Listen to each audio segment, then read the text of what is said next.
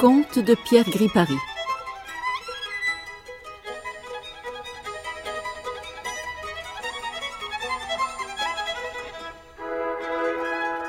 Aujourd'hui, deux contes dits par l'auteur. Tout d'abord, Blanche-Neige à la manière de Gripari.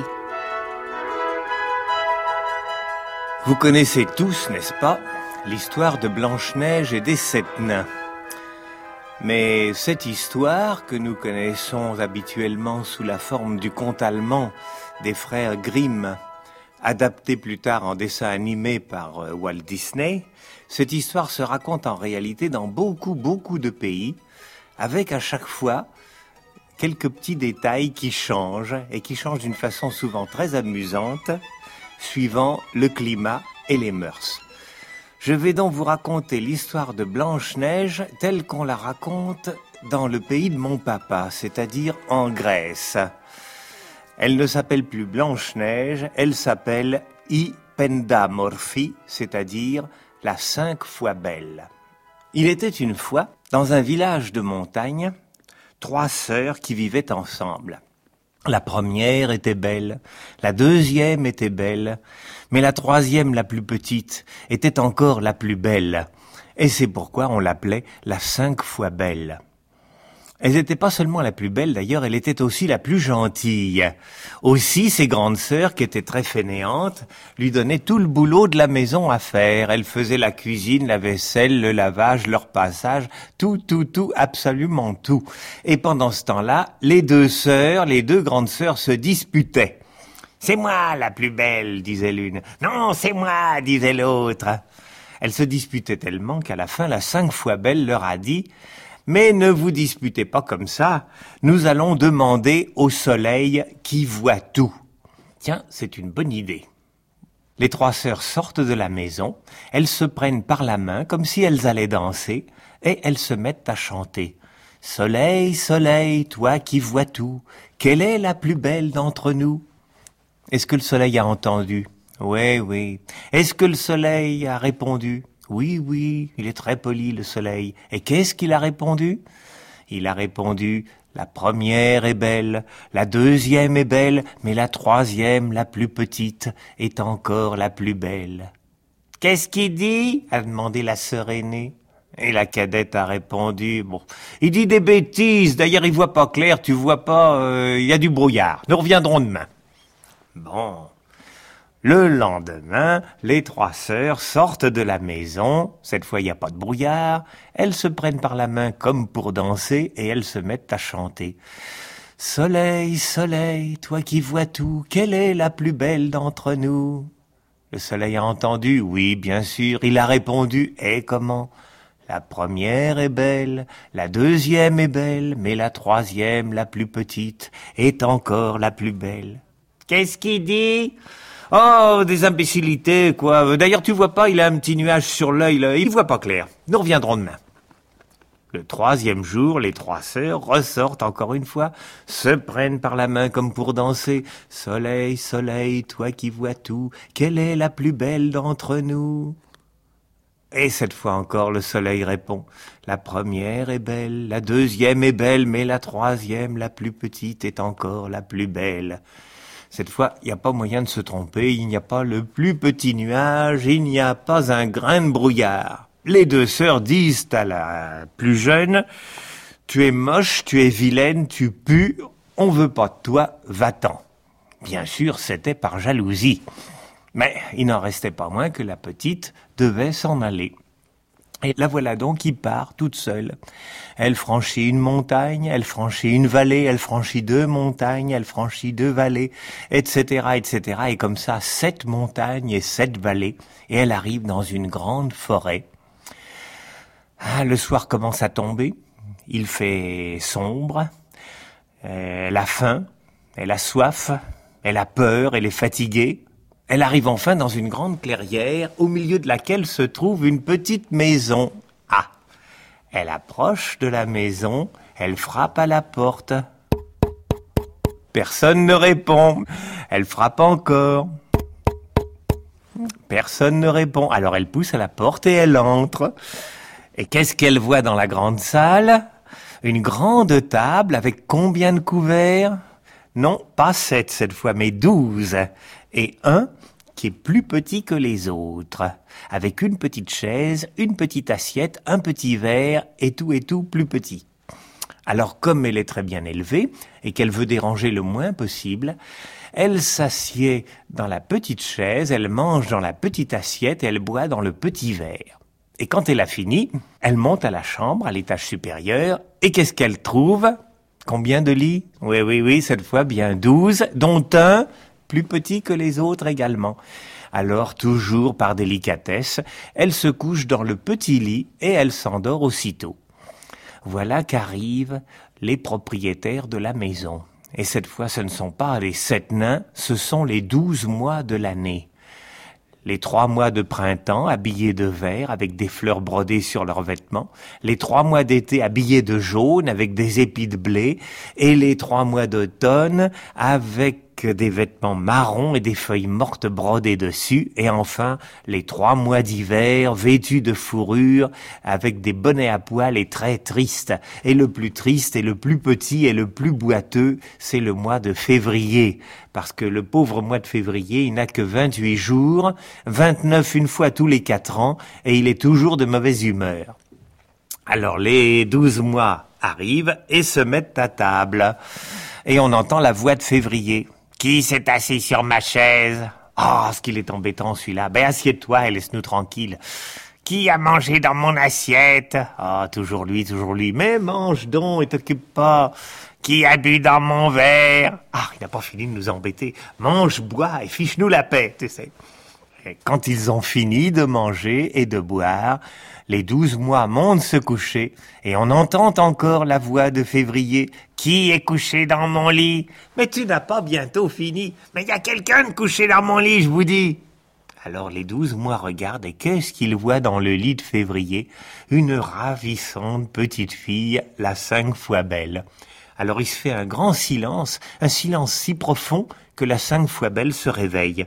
Elle est bien sûr très intimidée quand elle voit les douze mois autour d'elle, mais comme elle n'est pas tellement timide, et puis surtout elle a très bonne conscience, eh bien elle leur raconte bravement sa petite histoire. Alors les mois se retirent dans un coin de la chambre et ils parlent entre eux. Ah, qu'est-ce qu'on va faire de cette fille? Elle nous embête, hein? Jusqu'ici, on était en copains, quoi, entre garçons, on était heureux, là. Oh, on l'affiche dehors, hein. Oh oui, oui, on l'affiche dehors, on va pas la garder. Hein. Et à ce moment-là, on entend une petite voix désagréable qui dit « Je peux parler, moi aussi !» Ah, qu'il est embêtant. Mais oui, tu peux parler, toi aussi, comme nous tous. Et Février dit « Eh bien, moi, mes chers frères, j'ai à vous dire ceci. Cette petite fille, elle s'est assise sur ma chaise, pas sur la vôtre. Elle a mangé dans mon assiette et bu dans mon verre, et s'est couchée dans mon lit. Si quelqu'un doit le trouver mauvais, c'est moi, il me semble. Or, non seulement je ne le trouve pas mauvais, mais je vous dis que cette petite fille est ma sœur et qu'elle vivra avec nous comme une sœur avec ses frères. En entendant ça, les onze autres mois éclatent de rire. Ah, c'est bien, toi, février. Il faut toujours que tu contraries, que tu sois d'un autre avis que les autres. Eh bien, d'accord. Si tu y tiens, cette petite fille sera notre sœur. Elle nous fera la cuisine, le balayage, leur passage, tout dans la maison, et nous vivrons avec elle comme des frères avec leur sœur. Et c'est ce qui se passe effectivement. Mais pendant ce temps-là, au village, les deux sœurs qui restaient ne savaient toujours pas laquelle était la plus belle des deux. Alors qu'est-ce qu'elles font? Elles sortent, elles se prennent par la main, comme pour danser, et elles interrogent. Soleil, soleil, toi qui vois tout, quelle est la plus belle d'entre nous? Est-ce que le soleil a entendu? Oh que oui. Est-ce qu'il a répondu? Mais oui, toujours très poli le soleil. Et le soleil a répondu dans la maison des douze mois, au plus profond des bois, vit la plus belle de vous trois. Qu'est-ce qu'il dit? Et la deuxième sœur, qui est plus intelligente que son aînée, mais beaucoup plus méchante aussi, dit Eh bien, ça veut dire que notre petite sœur, la cinq fois belle, vit avec les douze mois au plus profond de la forêt, et qu'elle est toujours plus belle que nous, du moins d'après ce que dit cet imbécile de soleil. Alors qu'est-ce qu'il faut faire? Ben, il faut la tuer, bien sûr. Ah oui, mais comment? Ah, On peut pas parler de ça dehors. Viens, rentrons à la maison. Alors les deux sœurs rentrent à la maison et à ce moment-là, elles prennent de la farine, du beurre, hmm, du lait, hmm, des œufs, hmm, du poison. Elles pétrissent tout ça ensemble et elles en font un merveilleux gâteau bien doré. Et la deuxième dit à l'aîné, bon, euh, maintenant toi je te connais, tu es bête mais tu as de bonnes jambes, alors tu vas franchir les sept vallées et les sept montagnes, tu vas aller dans la clairière au milieu de la forêt et tu vas porter ce gâteau à notre petite sœur la cinq fois belle. Et ne fais pas l'idiote, n'en mange pas en route, il est empoisonné. Oh, sois tranquille. Et voilà la grande sœur qui part avec son gâteau. Elle franchit les sept vallées, les sept montagnes, elle arrive à la maison des douze mois, mais à la porte, qu'est-ce qu'elle trouve? Un petit bonhomme pas gracieux, avec une jambe plus courte que l'autre, et qui fait une sale tête. Qu'est-ce que tu veux, toi? Ah, c'était le mois de février, bien sûr. Alors elle dit eh bien voilà, euh, je suis la grande sœur de cinq fois belle et je viens de la part de ma sœur et de moi-même pour lui faire cadeau d'un beau gâteau empoisonné. Et Février répond Mange-le toi-même et qui t'étouffe. Oh, pourquoi il me répond comme ça? Moi j'ai été poli avec lui. Et la sœur rentre chez elle. Lorsqu'elle rentre à la maison, bien entendu, la cadette lui dit Alors, ça a marché? Ben non, ça n'a pas marché. Il y a un vilain boiteux qui m'a chassé. Qu'est-ce que tu lui avais dit? Oh, j'avais été très poli. Je lui avais dit patia patia, patia patia, patia patia, ce beau gâteau empoisonné. Euh, gourde, imbécile, idiote, c'est pas ça qu'il fallait dire. Mais qu'est-ce qu'il fallait dire alors? Il fallait dire, ma sœur et moi, nous regrettons d'avoir chassé notre gentille petite sœur la cinq fois belle, et pour nous faire pardonner, nous lui offrons ce beau gâteau, tu as compris, imbécile? Ah, mais alors c'est à recommencer? Bah oui, c'est à recommencer. Alors on fait un autre gâteau? Bah non, c'est brûlé le goût du gâteau, faut trouver autre chose. Ah oui, mais quoi? Attends un peu, je réfléchis. Alors la cadette réfléchit, et cette fois-ci, elle fait bouillir du poison dans une marmite, et elle y trempe, vous devinez quoi? Oui, une belle pomme rouge. Et quand la belle pomme est gonflée de poison, on l'essuie bien pour qu'elle brille, et la cadette dit à l'aîné, Bon, je te connais, tu es toujours aussi bête, mais tu as toujours d'aussi bonnes jambes. Alors tu vas franchir les sept vallées, les sept montagnes et porter cette pomme à notre sœur. Et cette fois, fais attention à ce que tu dis. Oh, mais t'en fais pas, j'ai compris. Et la voilà partie.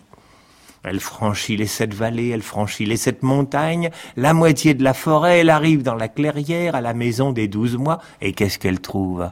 Sur le seuil de la porte, un petit bonhomme pas gracieux du tout, avec une jambe plus courte que l'autre, et qui fait la tête. Qu'est-ce que tu veux, toi encore? Alors là, je fais bien attention.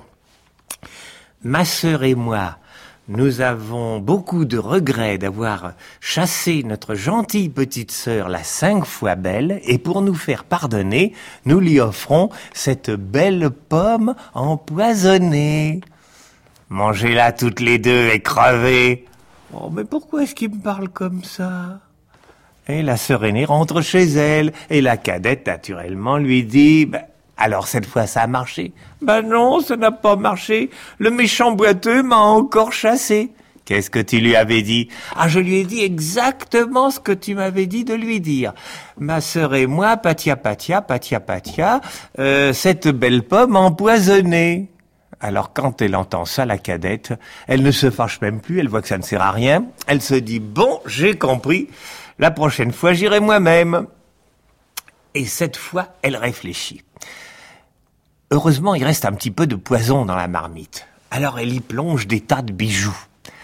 Et ça donne toute une petite boîte pleine de bijoux empoisonnés, hum, avec des bagues empoisonnées, des colliers empoisonnés, des broches empoisonnées, des diadèmes empoisonnés, des anneaux euh, pour se mettre dans le nez, aux chevilles, enfin partout, empoisonnés. Et il y a même des foulards de tête empoisonnés. Vous savez, comme ces foulards de tête qu'on voit dans les pays d'Orient, avec des petites pièces d'or accrochées tout autour. Et quand les dames remuent la tête, ça fait bling bling bling. Elle met tout ça dans une petite boîte donc, et elle franchit elle-même les sept montagnes, les sept vallées. Elle va jusqu'à la maison des douze mois. Euh, février est toujours à la porte. il la regarde venir et dit, tiens, cette fois-ci, c'est pas la même. Qu'est-ce que tu veux, toi? Alors la cadette, qui est plus rusée que sa sœur, lui dit Je suis une pauvre colporteuse, mon bon monsieur. Achète-moi quelque chose pour offrir à ta bonne amie. Ah, février, ça lui donne une idée. Il dit au fond c'est vrai quoi. Ça fait déjà trois jours que notre petite sœur est avec nous, qu'elle travaille, qu'elle fait tout dans la maison et je ne lui ai pas encore fait un cadeau. Bah tiens, je vais lui acheter quelque chose. Alors il se fait ouvrir la boîte, il regarde et il choisit un beau foulard de tête, empoisonné naturellement, avec des petites pièces d'or cousues tout autour. Et la sœur cadette rentre chez elle toute gaillarde. Le lendemain matin, les deux sœurs sortent de la maison, se prennent par la main comme pour danser et s'adressent au soleil. Soleil, soleil, toi qui vois tout, quelle est la plus belle d'entre nous? Et le soleil répond, c'est la cinq fois belle qui serait la plus belle si elle était encore en vie. Hélas, elle est morte. Les douze mois l'emportent et vont l'enterrer cette nuit. À ce moment-là, les deux sœurs crient Youpi et elles rentrent dans la maison pour manger des crêpes. Est-ce que l'histoire finit là? Non, bien sûr, ce serait trop triste. Il faut savoir que dans ce pays, il y avait une capitale, et que dans cette capitale, il y avait un roi, une reine, avec leur jeune fils. Or, un jour, le jeune prince a eu la bonne idée d'aider une vieille dame à traverser la rue. Et une fois arrivé sur le trottoir d'en face, la vieille dame s'est transformée en fée. Et elle lui a dit, Merci, prince, pour m'avoir aidé. En récompense, je vais te donner un bon conseil ne te marie pas, n'accepte aucune fiancée avant d'avoir vu le tombeau de la cinq fois belle, car si tu te mariais avant de l'avoir vu, tu le regretterais amèrement. Ah, qu'est-ce que ça veut dire? Le prince rentre chez lui et demande à son père Dis-moi, papa, qu'est-ce que c'est que le tombeau de la cinq fois belle? Ah, je ne sais pas, mon fils. Jamais entendu parler. Il va trouver sa mère. Dis-moi, maman, qu'est-ce que c'est que le tombeau de la cinq fois belle?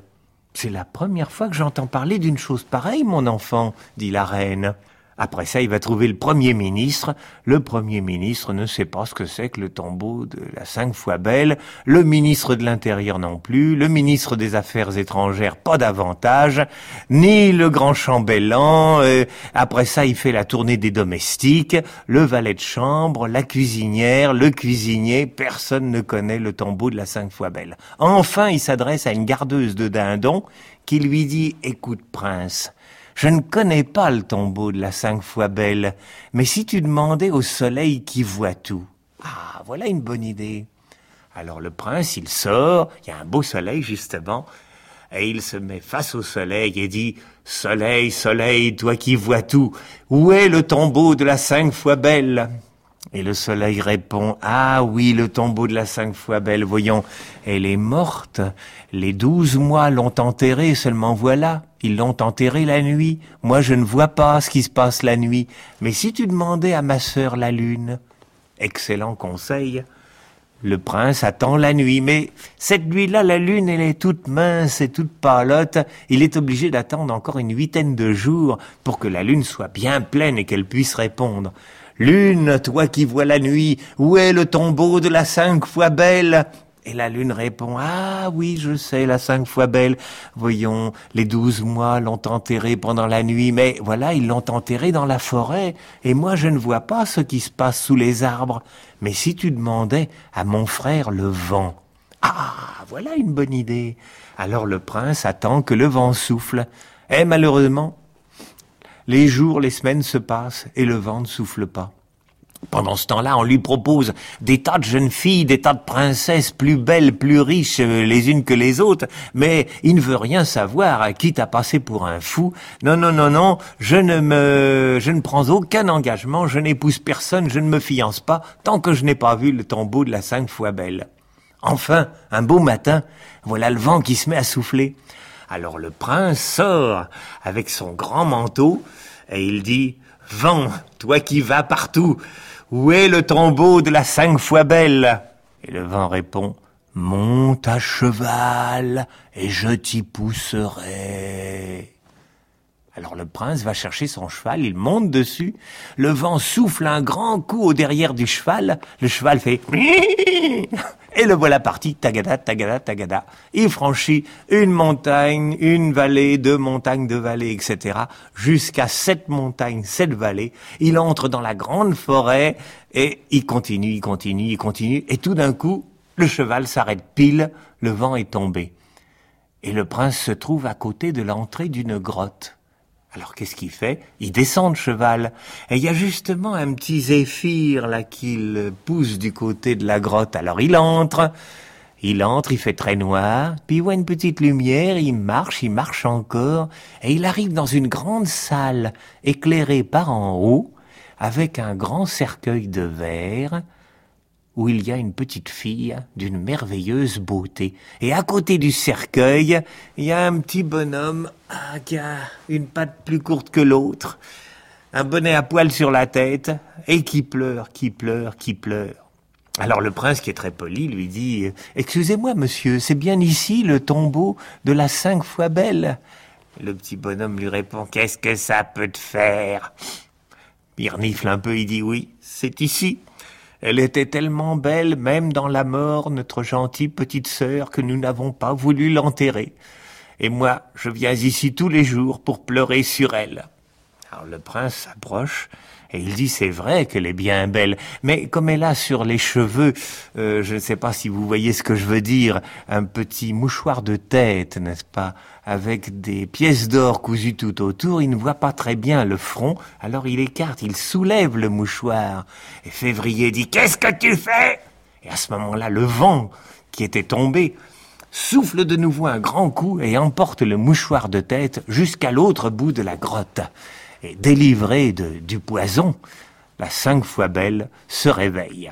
Vous devinez, n'est-ce pas, comment cette histoire se termine Quelques jours plus tard, on célèbre le mariage du prince et de la cinq fois belle, et les douze mois sont invités à la noce, s'il vous plaît.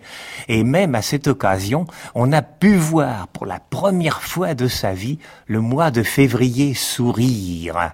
Et depuis ce temps-là, tout le monde dans le royaume reste sous sa haute protection, de sorte que même au cœur de l'hiver, personne ne s'y enrhume jamais. Vous aimeriez bien habiter ce pays-là. Hein? Ah, encore une petite question. Est-ce que vous croyez que la cinq fois belle a invité ses sœurs au mariage? Hmm? Oui, non, non, oui, hein? Eh ben non, elle les a pas invitées. Elle ne s'est pas vengée parce qu'elle était gentille, mais enfin elle n'était quand même pas idiote. Bah, elle les a laissées dans leur village et comme elle était modérément belles, et ben quand elles sont mortes, on les a enterrées comme tout le monde.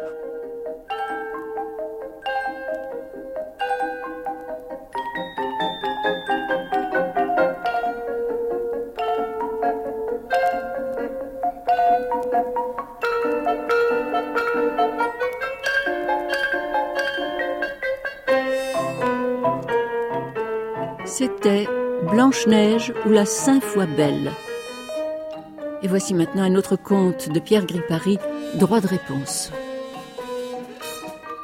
Monsieur, en feuilletant par pur hasard une de vos publications, j'ai eu la mauvaise surprise d'y rencontrer un texte me mettant en cause et constituant une grossière calomnie à mon égard. Il s'agit d'une fable, assez coquettement versifiée, où j'apparais comme un personnage borné, stupide et vaniteux, prêt à tomber dans tous les pièges.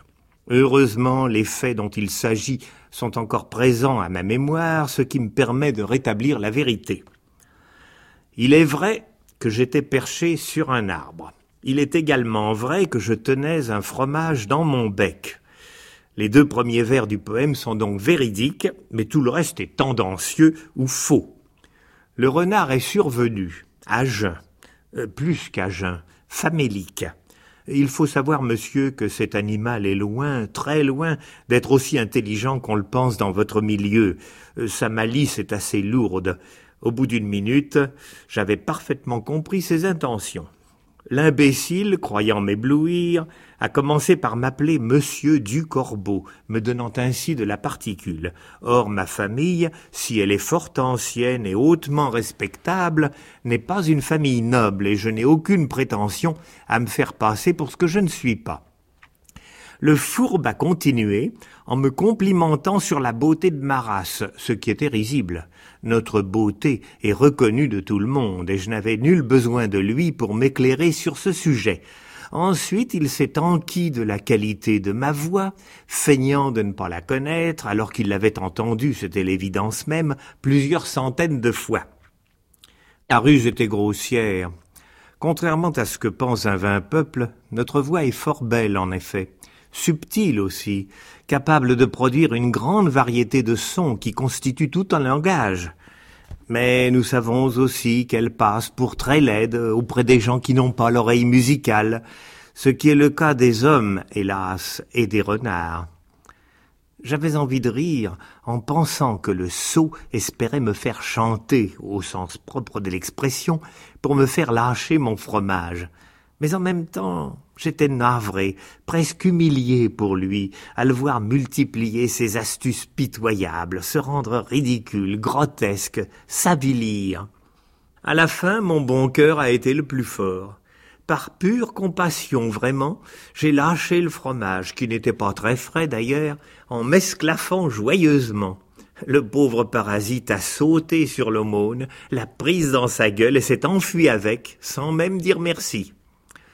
Comprenez-moi, il m'importe assez peu que ce crétin me croie plus crédule que je ne suis.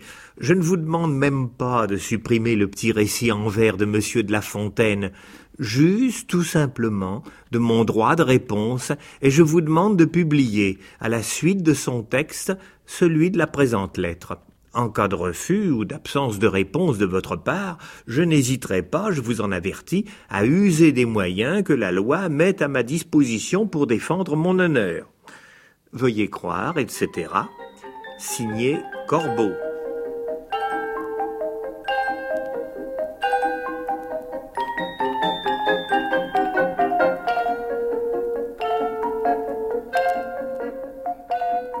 C'était Conte de Pierre Gripari, dit par l'auteur.